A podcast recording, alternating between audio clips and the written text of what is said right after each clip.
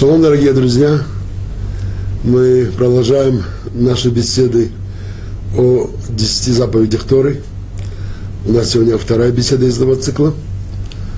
А, во время первой беседы мы давали вступительную лекцию о системе десяти заповедей, а, о чем они учат как система.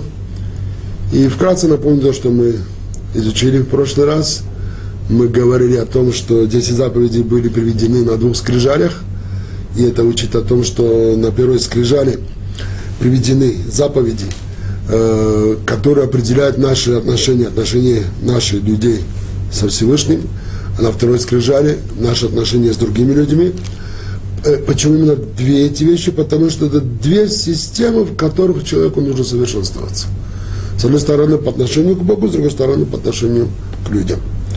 Э, мы еще учили, что на первой скрижали э, заповеди, которые приведены там, они находятся в порядке от мыслей и чувств, переходят к, к речи и потом к действиям. Первые заповеди, касающиеся мыслей и чувств, это заповедь первая, «Я Господь Бог твой, который вывел тебя из земли египетской, из дома рабства», то есть заповедь «Я верю в Бога».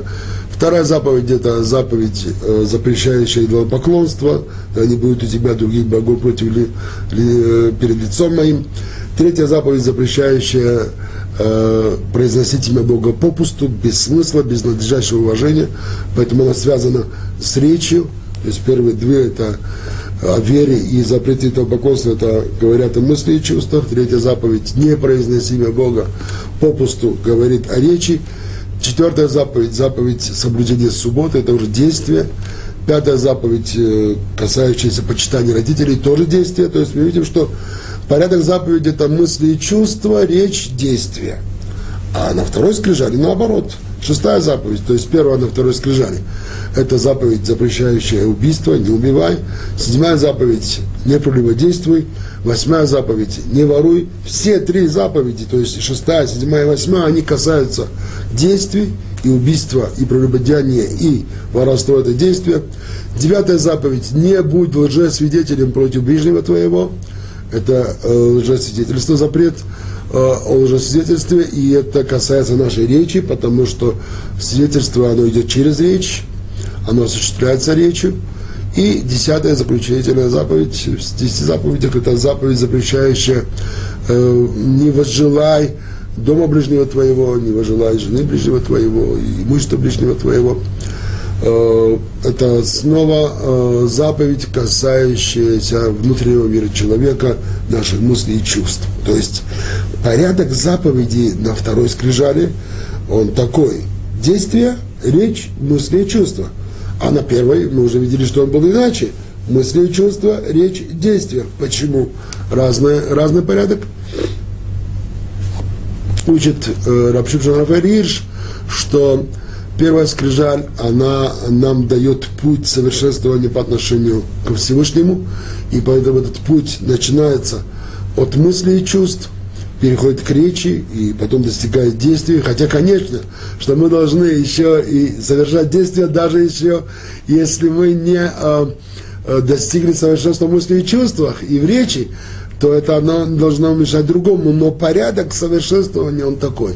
Мы сначала начинаем от мысли и чувств, потом переходим к речи, потом уже доходим до действий, а вот по отношению с людьми наоборот нам гораздо тяжелее по отношению к людям управлять своими мыслями, нежели своими действиями. Гораздо тяжелее не желать человеку плохого, чем не делать ему плохое. Не делать ему плохое легче воздержаться, а вот не думать о нем плохое, это гораздо тяжелее. Поэтому Тора учит нас, как совершенствовать себя по отношению к людям. Мы начинаем это от того, что не делаем по отношению к людям что-нибудь плохое, потом мы даже свои мысли должны очистить по отношению к людям, для того, чтобы не думать о людях плохое. И, конечно же, в конечном итоге должны прийти к тому, чтобы думать о них хорошее, делать им хорошее. Это уже в целом совокупность всех заповедей. Мы говорили еще о том, что первая и десятая заповедь не связаны тем, что десятая заповедь она касается именно нашего внутреннего мира, наших мыслей и чувств. А вот желаешь ты чего-то или не желаешь, это знает только Всевышний. И поэтому первая, десятая заповедь, она снова нас возвращает к первой заповеди. То есть то, что человек, как он верит в Бога, как он э, боится Бога, как он любит Бога, как он уважает Бога. От этого будет зависеть то, что он думает и как он думает. Хорошее, плохое, вообще о мире, обо всем, о людях. Это зависит от его веры. И поэтому таким образом десятая заповедь возвращает нас к первой заповеди. Сегодня мы хотим э, остановиться на первой заповеди и проанализировать ее поподробнее. Давайте снова зачитаем ее сначала в оригинале, как она приводится на Лашона Кодыш, на языке Торы, а потом рассмотрим ее в переводе. В оригинале эта заповедь звучит так. Анохи Хашем Элокеха Ашер Хоцетиха Мерец Мицраим Мибейт Авадим. Анохи, я, Хашем Элокеха, Господь Бог твой. В некоторых переводах э, переводят э, Бог всесильный твой. Мне более удобный перевод Господь Бог твой, я буду пользоваться этим переводом. Э, Ашер Хоцетиха Меэрец Мицраим, который вывел тебя из земли египетской, Мибейт Авадим, из дома рабства. Я Господь Бог твой, который вывел тебя из земли египетской, из дома рабства. Для того, чтобы изучить текст Торы, самый удобный метод – это попытаться понять каждое слово, которое написано, в чем ее смысл, чему это слово учит. Попытаться понять в целом фразу, которую мы рассматриваем. Чтобы понять, самый удобный метод для понимания – это задавать вопросы. Например, начнем с первого слова. Анохи.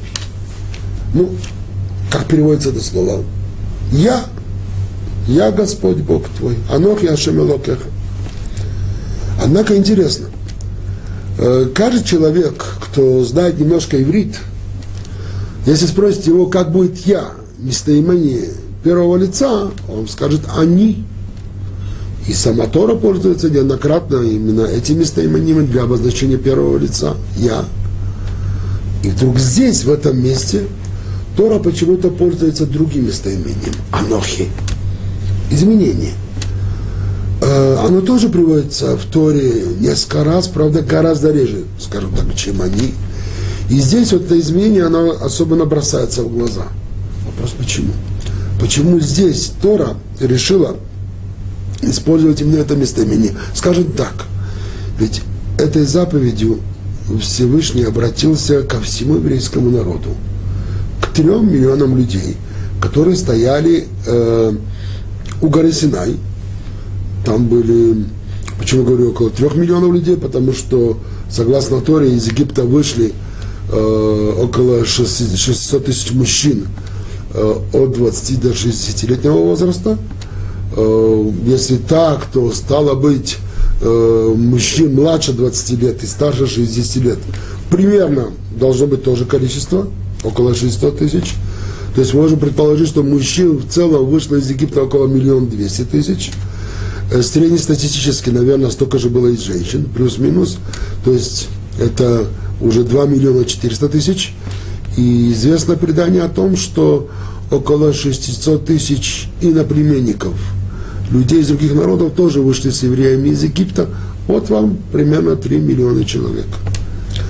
И вот 3 миллиона человек, к ним Всевышний обращается, когда он явился на горе Синай, этой фразой. В самом начале этой фразы. «Я Господь Бог твой, который вывел тебя из земли египетской, из дома рабства». Это обращение было ко всему народу в целом и каждому человеку в отдельности. Каждый человек лично слышал голос Бога, говорящий ему, «Я Господь Бог твой». Эм,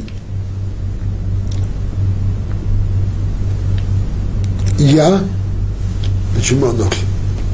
Почему это слово Анохи? Почему не они, как это э, часто Самотора пользуется этим словом? Следующий вопрос. Господь Бог – что значит Господь, что значит Бог? Почему вроде бы единый Бог, и у него два имени?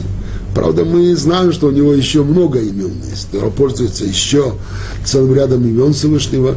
Есть предание, которое говорит, что вообще весь текст Торы это сплошное перечисление имен Всевышнего.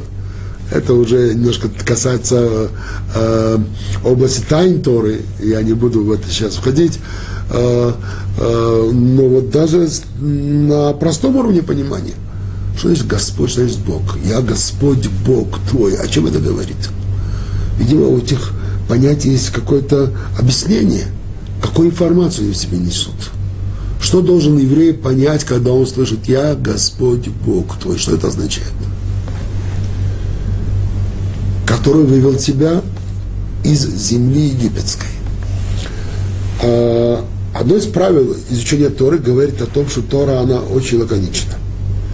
И она старается дать нам максимум информации в минимум слов. И вот здесь мы можем обратить внимание, что почему-то Тора использует лишние слова для передачи вроде бы информации, которую можно было передать, можно было бы передать, не используя это лишнее слово. Я имею в виду земля Египта, который вывел тебя из земли египетской. Можно было сказать просто из Египта. Что земля египетская?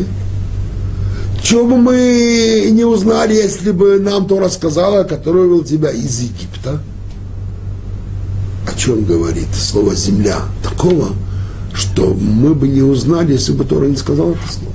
Почему это было важно сообщить? Земля египетская, которая вывел тебя из Египта. И было бы понятно. ברוך אתה אדוני אלוהינו מלך העולם שהכל נהיה בדברו.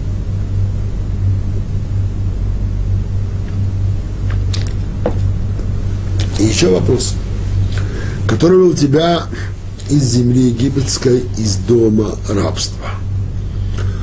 Дом рабства. Что это значит? Что означает дом рабства? Что такое дом рабства?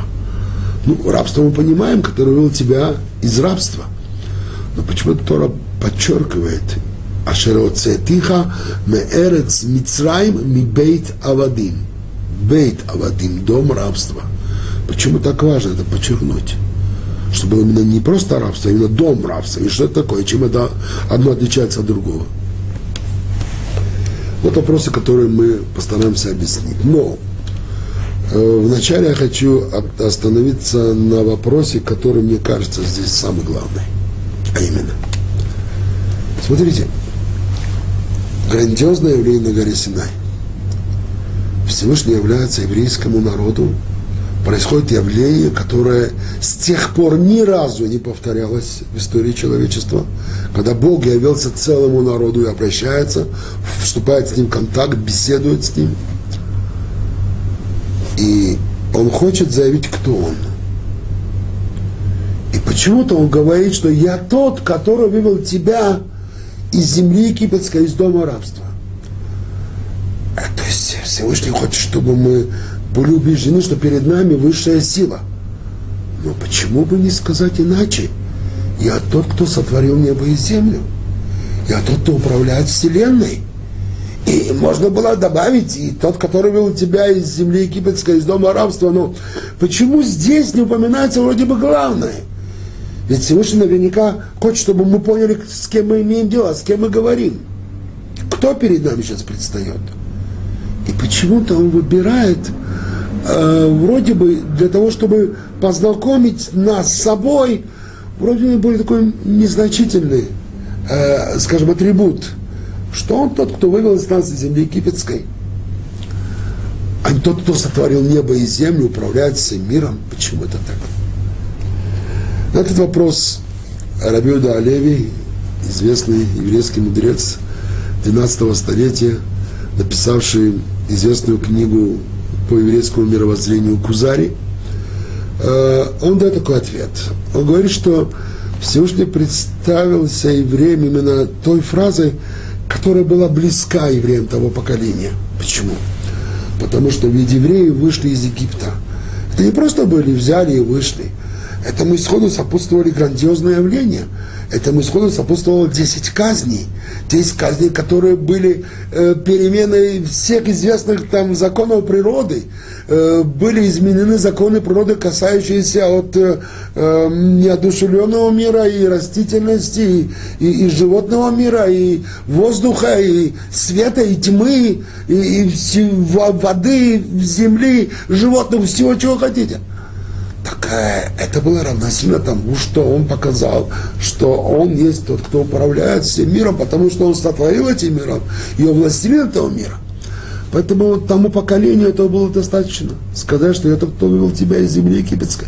А когда э, разверзлось море, э, э, разверзлось море, евреи прошли по суше, сквозь воды моря, а то, что они ели каждый день ману, которая приходила с неба, то есть Раби Удалев объясняет, что на самом деле это не нужно было евреям такое уточнение, такая детализация, потому что одна фраза, которая вывел тебя из земли египетской, из дома рабства, уже было достаточно, потому что это говорило о том, что с ними беседует тот, кто управляет всем миром. Я бы хотел, может быть, попробовать э, дать наряду с тем объяснением, которое он дает Рабиу Алеви, еще дополнительный момент для более, может быть, подробной информации об этом. Вот попробуем представить себе, насколько мы можем в наших условиях это сделать, что происходило на горе Синай. Вот как это все выглядело. Давайте зачитаем, зачитаем Тору. Как нам Тора рассказывает о том, как проходило явление на горе Синай. Мы знаем, что евреи, выйдя из э, Египта, э, примерно через полтора месяца подошли э, к горе Синай, и там Всевышний беседовал с Моше, и он сообщил через него народу, чтобы народ готовился к тому грандиозному явлению, которое ожидается через несколько дней. Было дано были даны три дня на подготовку, особую подготовку, чтобы народ очистился и телесно, душевно, мысленно, морально для этой встречи это было особое явление, невиданное до, до тех пор, неслыханное до тех пор никем. И вот рассказывает Тора о том, как начался этот день. Вот что произошло э, на третий день, когда евреи уже стали готовиться к этой встрече, которую они ожидали. И вот, говорит Тора, на третий день, при наступлении утра, были громы и молнии, и облако густое на горе, и звук шофара весьма сильный. Сам себе молнии, громы, облако густое, звук шофара. Говорят, что было особенно в этом звуке шофара – когда мы слышим шофар, скажем, дни люля, во время слихот или во время Рошашана, то обычно человеческое духа, чтобы издать звук шофара, хватает на несколько секунд. Потом уже сила духа кончается, и звук шофара он стихает. Тут же звук шофара он становился с каждой секундой все сильнее и сильнее. Потому что не был человеческий звук шуфара, это был не, не, не естественный, сверхъестественный звук шуфара. И вздрогнул весь народ, который в стане. Вздрогнул, то есть пришло некое потрясение. Потому что то явление, которое началось, которое предстало перед их глазами, было настолько грандиозное, настолько невиданное, что это их э, привело к потрясению. И вывел Моше народ навстречу Богу из стана – и стали у подошвы горы. И вывел Моше народ навстречу из стана. Вывел Моше. Говорят наши мудрецы, что значит вывел Моше.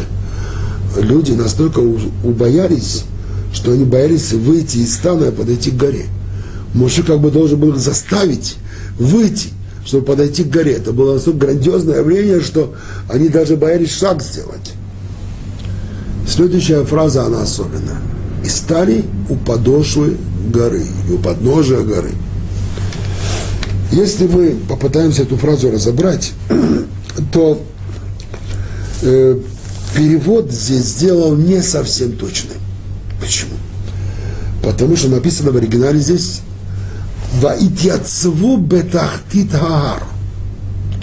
«Ваитьяцву» и стали «бетахтит хаар» «бетахтит». Переводчик перевел как «у подошвы горы» «у подножия горы».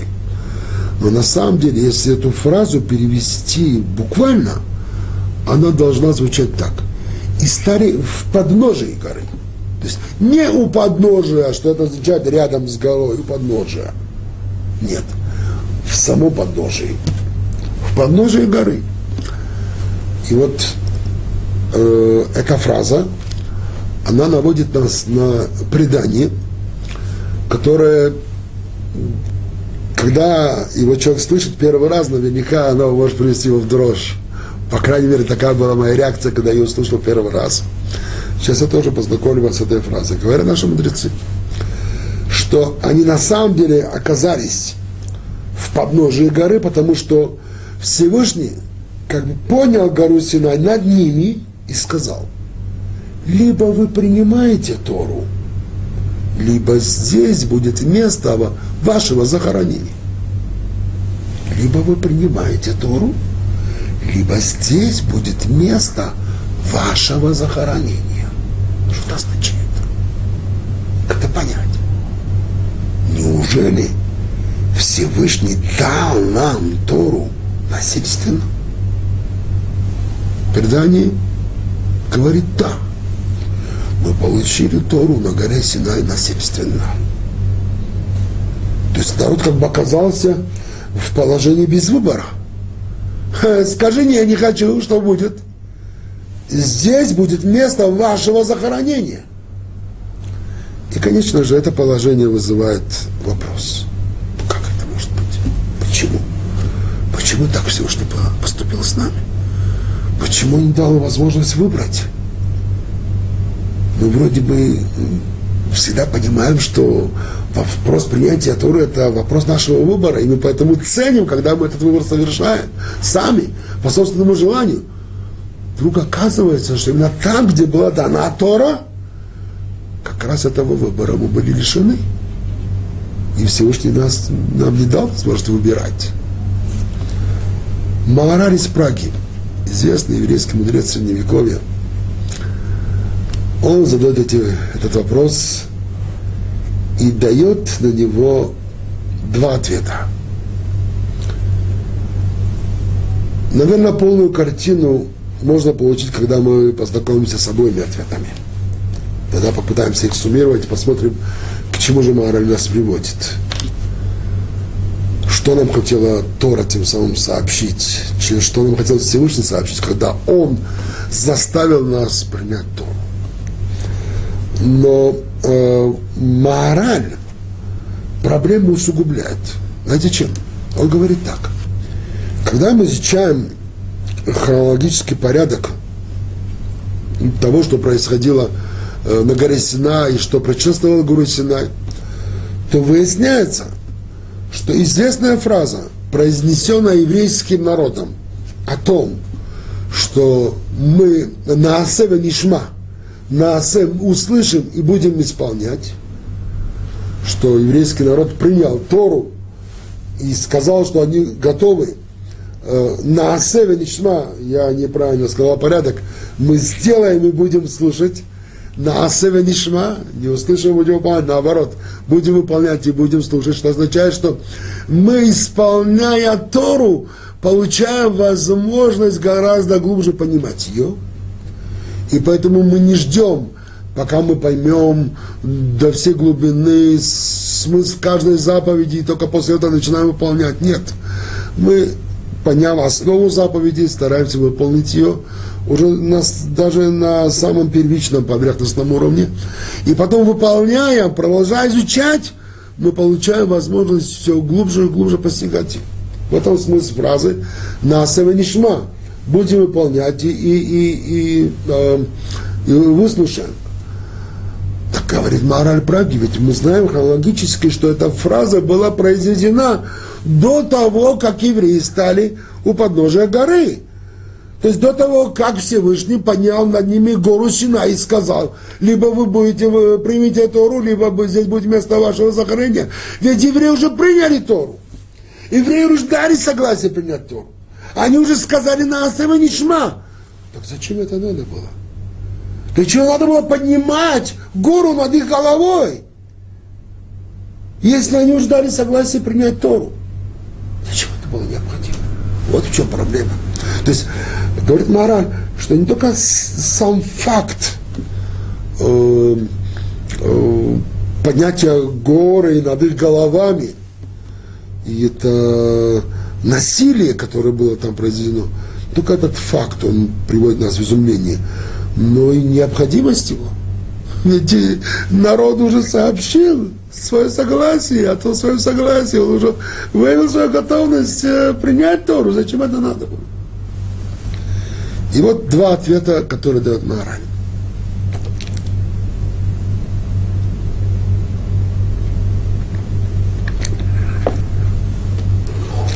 Первый ответ. Говорит Маораль, что это нас, насилие, насильственное дарование Торы, в этом не было необходимости для того поколения. Потому что то поколение видело столько чудес, пережило столько много. Оно видело это явление своими глазами. Ну, неужели оно уже сказала на Асеве Нишма? Им это не нужно было абсолютно. Они сами были готовы своим пониманием, своим разумом, собственной свободой выбора, изъявили желание принять то. Поэтому, говорит мораль, это было сделано для будущих поколений, ради будущих поколений. Почему?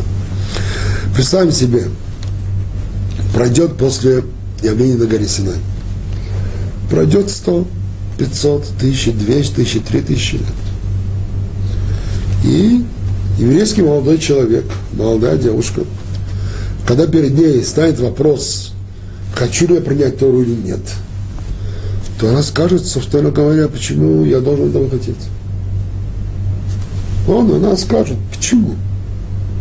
А смотри, еврейский народ на горе Синай принял Тору, и ты их потомок, значит, тоже он принять. Извини, они приняли Тору, конечно, они примут Тору.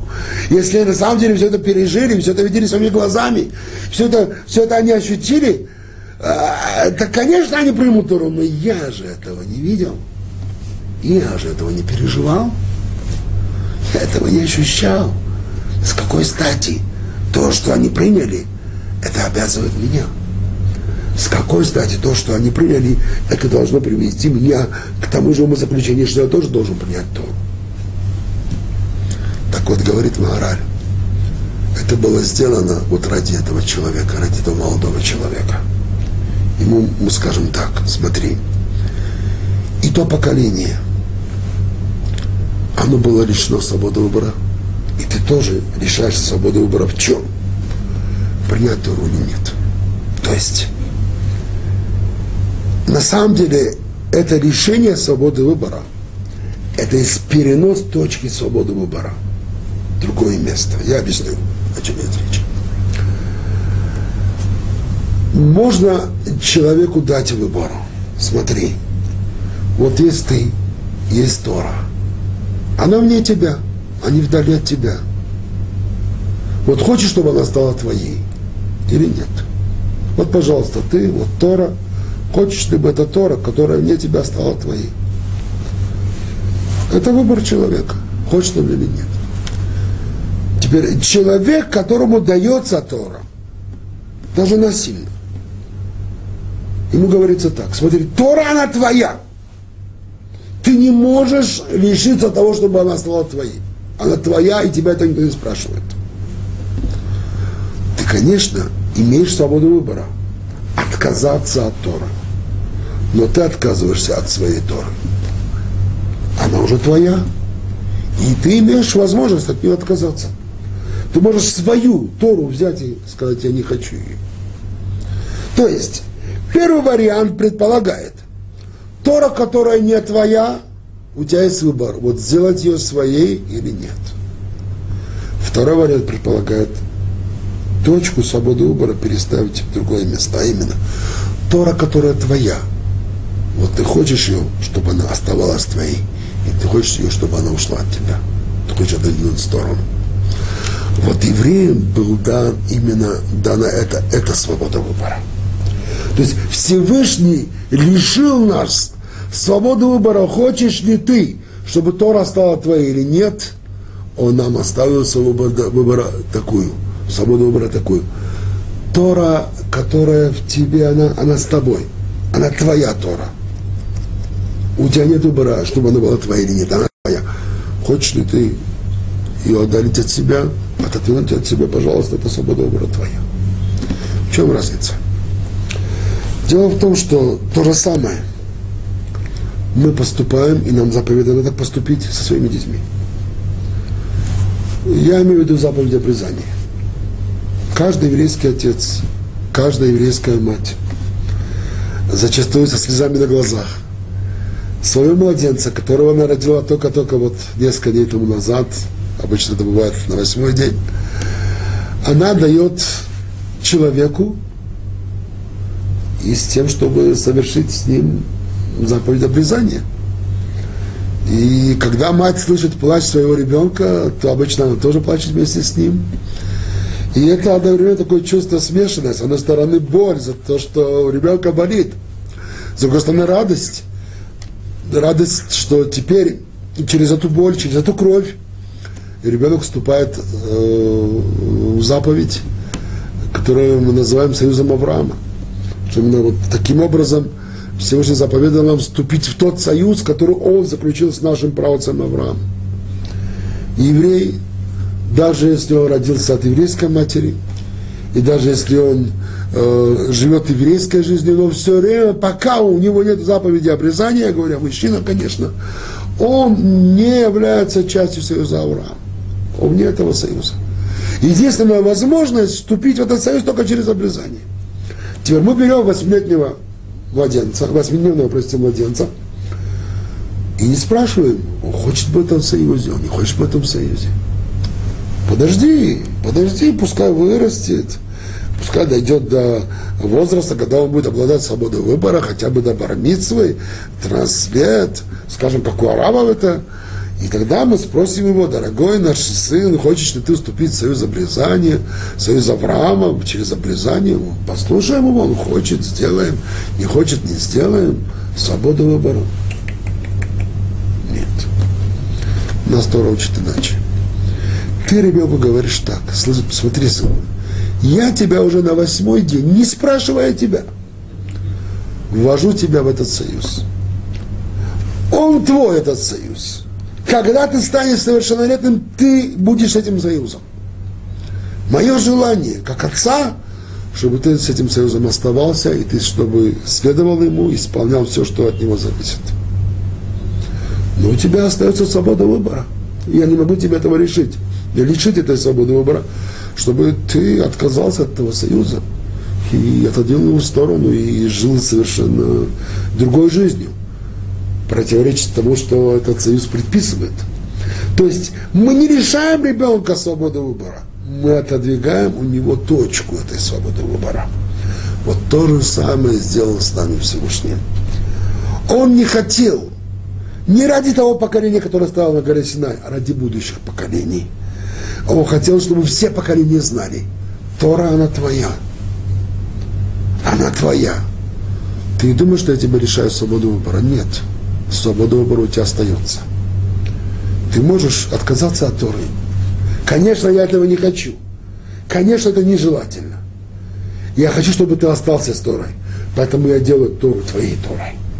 Если ты откажешься, ты откажешься от своей Торы. Я тебе не даю выбор.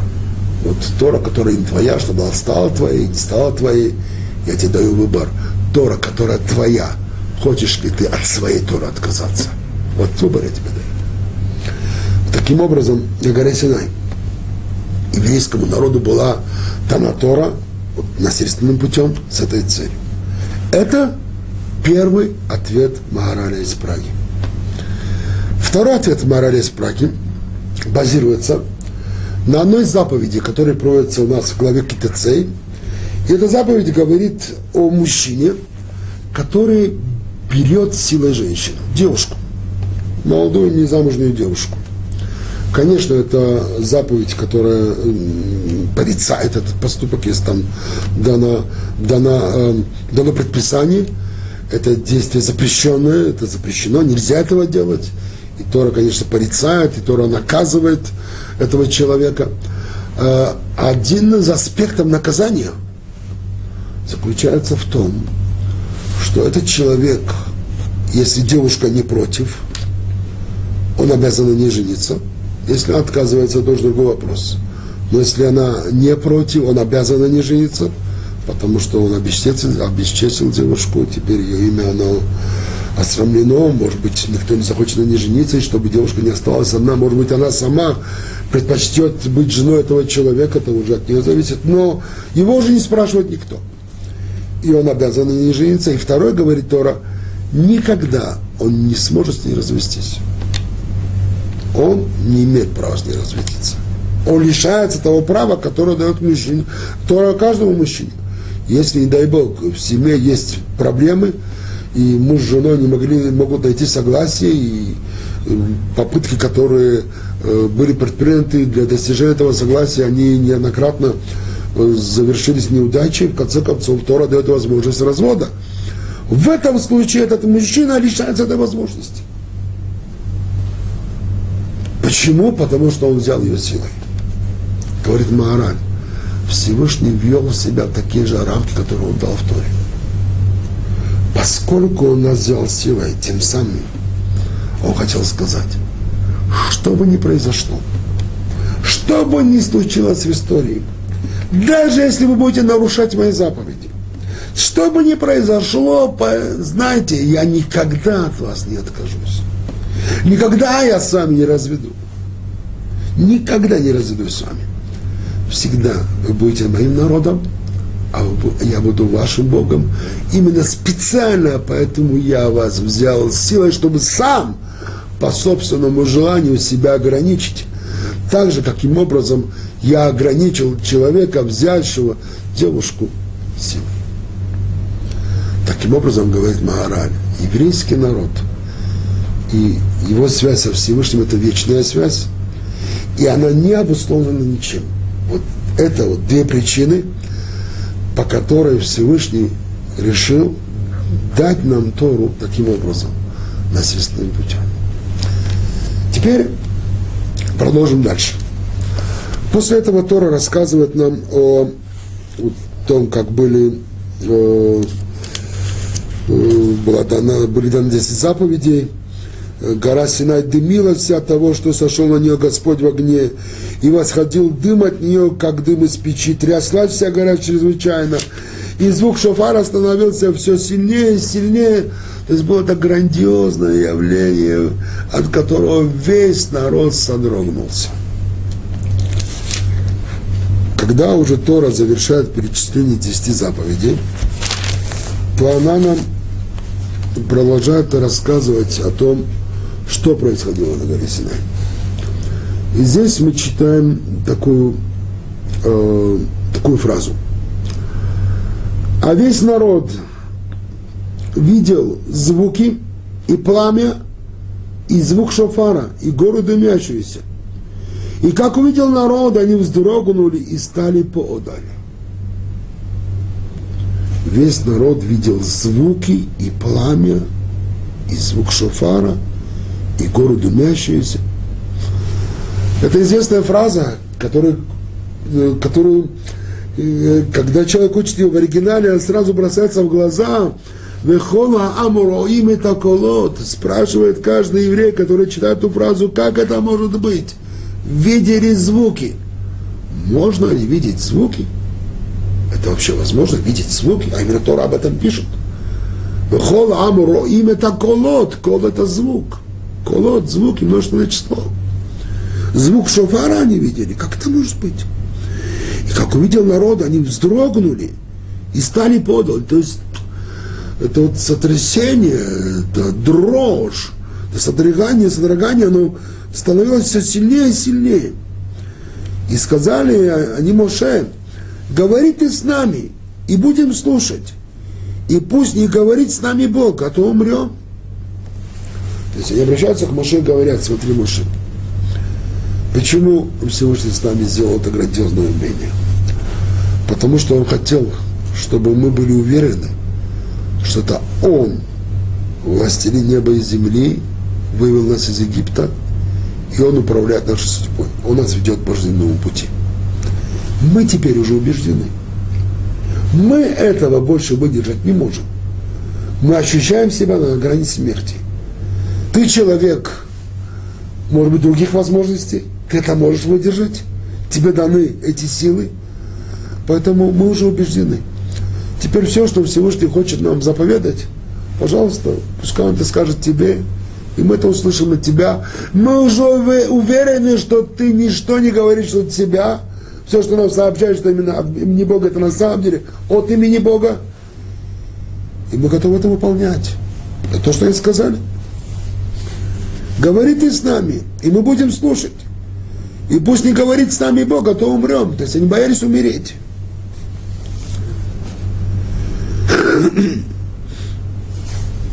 И сказал Моше народу, не бойтесь, ибо для того, чтобы возвысить вас, пришел Бог, и чтобы страх его был пред лицом вашим, дабы вы не грешили. Бог не хочет вас убить. Он хочет возвысить вас. Говорят, для этого Он это с вами сделал.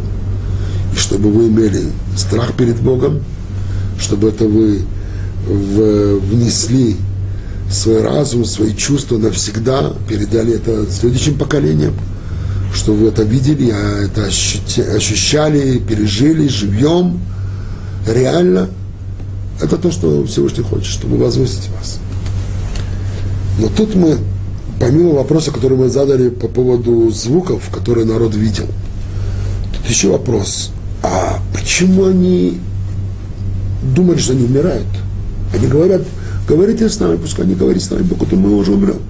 Что вы такое пережили? Почему вы так думали? Что, что, неужели вы там что, чувствовали себя на краю смерти? Что произошло? Что произошло на горе Синай такого, что они себя ощутили на краю смерти? Так они говорят и то, что они видели голоса. Мы можем дать ответ на эти вопросы, если обратимся э, к,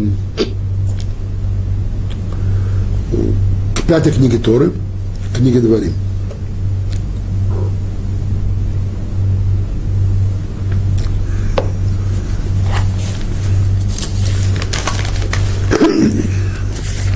В книге Дворим 4 главе Моше Рабену напоминает еврейскому народу перед своей кончиной э, в завершении 40-летнего странствования по пустыне, напоминает весь пройденный путь за эти 40 лет и то, что произошло с ними, и те трудности, с которыми столкнулись.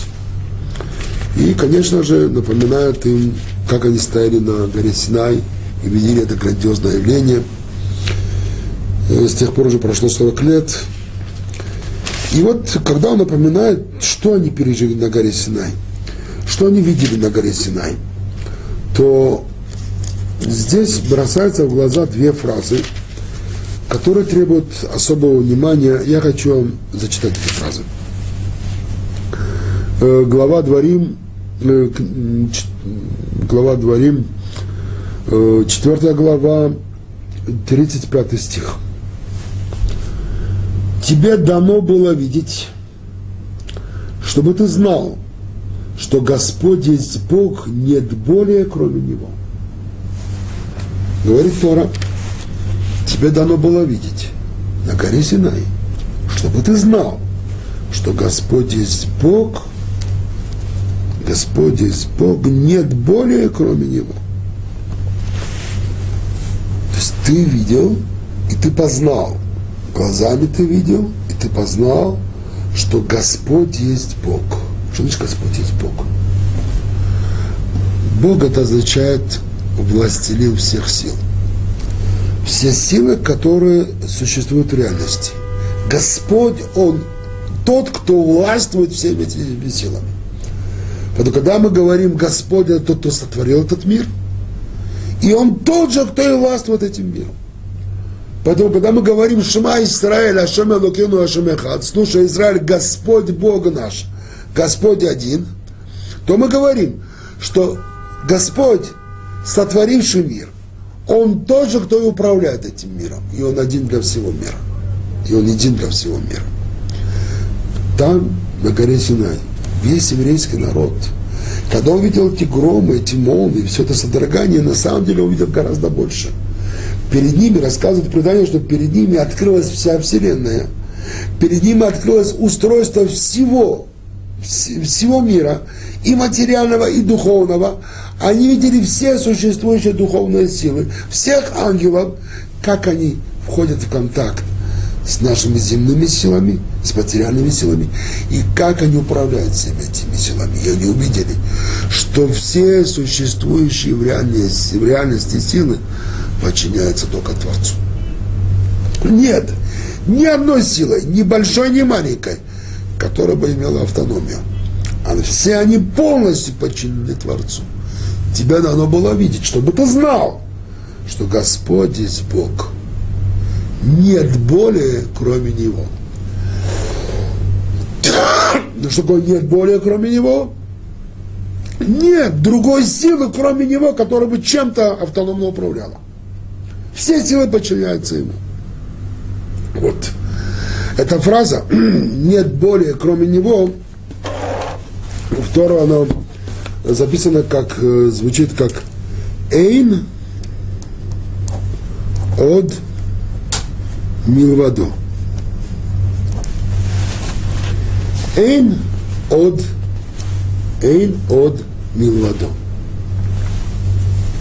Нет более кроме него. Дальше, продолжение. В 39 стихе Торан говорит так. «Познай же ныне и положи на сердце твое, что Господь есть Бог на небе вверху и на земле внизу, нет более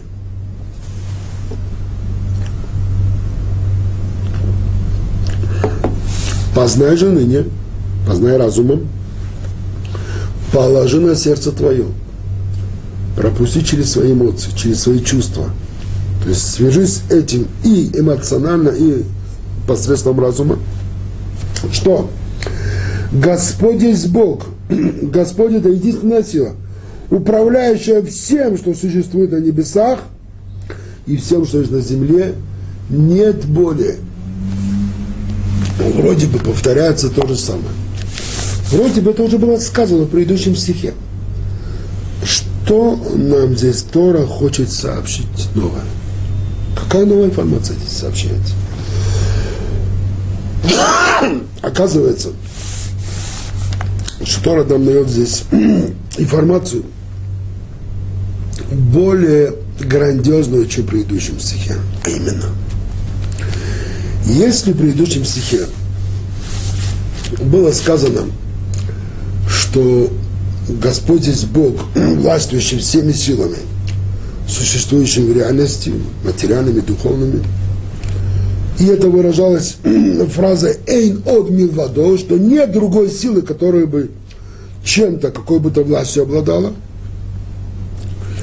то эта фраза – Э, в отличие от предыдущих, которые кончалась словами «эйн от милвадо», то эта фраза кончается словами «нет более». Господь, Он э, есть Бог на небе вверху, на земле внизу нет более.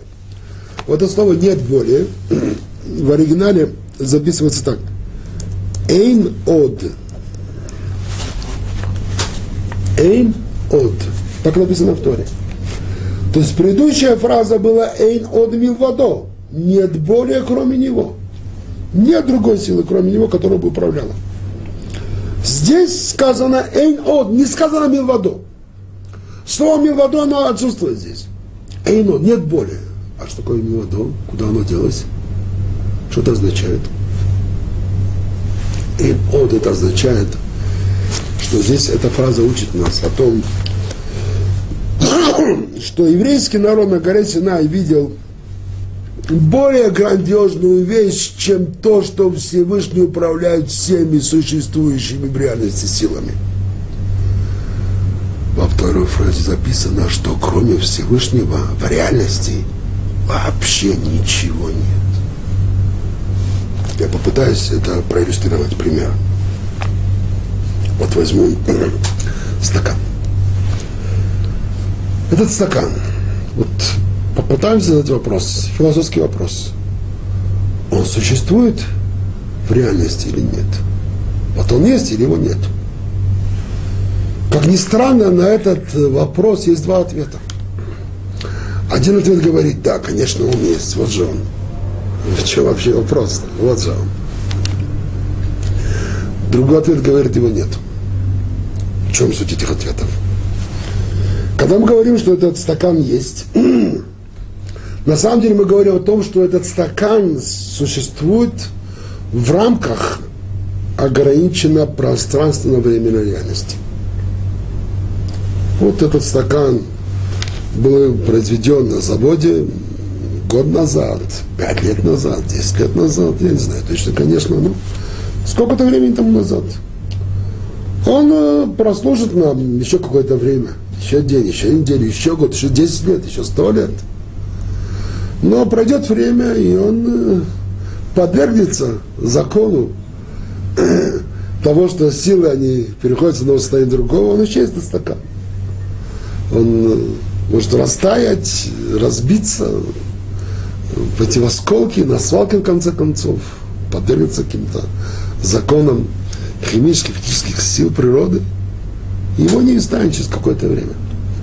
Он э, просуществует как стакан несколько лет, и все, перестанет существовать. Вот за это время этот стакан, он был, конечно, он есть. Мы можем сказать, что он есть. Есть в рамках ограничено реальности, э, э, реальность, которая ограничена пространством и временем, этот стакан, да, он есть, он существует.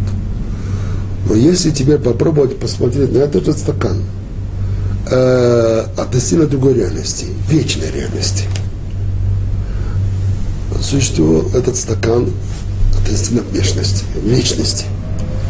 Ведь э, конечное число существования, конечное число лет или времени существования этого стакана относительно вечности, вечного времени, вечного пространства, то оно обращает реальное время существования этого стакана в ноль. Потому что любое конечное число относительно вечности, бесконечности – это ноль. Оно стремится к нулю. Э, иллюстрация. Скажем, э, летит самолет. И он удаляется, удаляется, удаляется, постепенно он перерастает в точку и исчезает. Он исчезает, он там остается, но для нас он уже исчез. Для нас он уже превратился в ноль.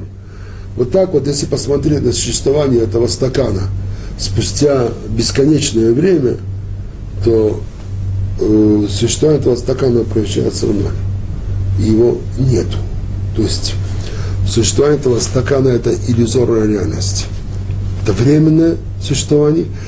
Когда мы говорим поэтому о том, что этот стакан есть или нет, мы говорим, он есть, но в рамках ограниченного пространства и времени. В рамках вечности этого стакана не существует.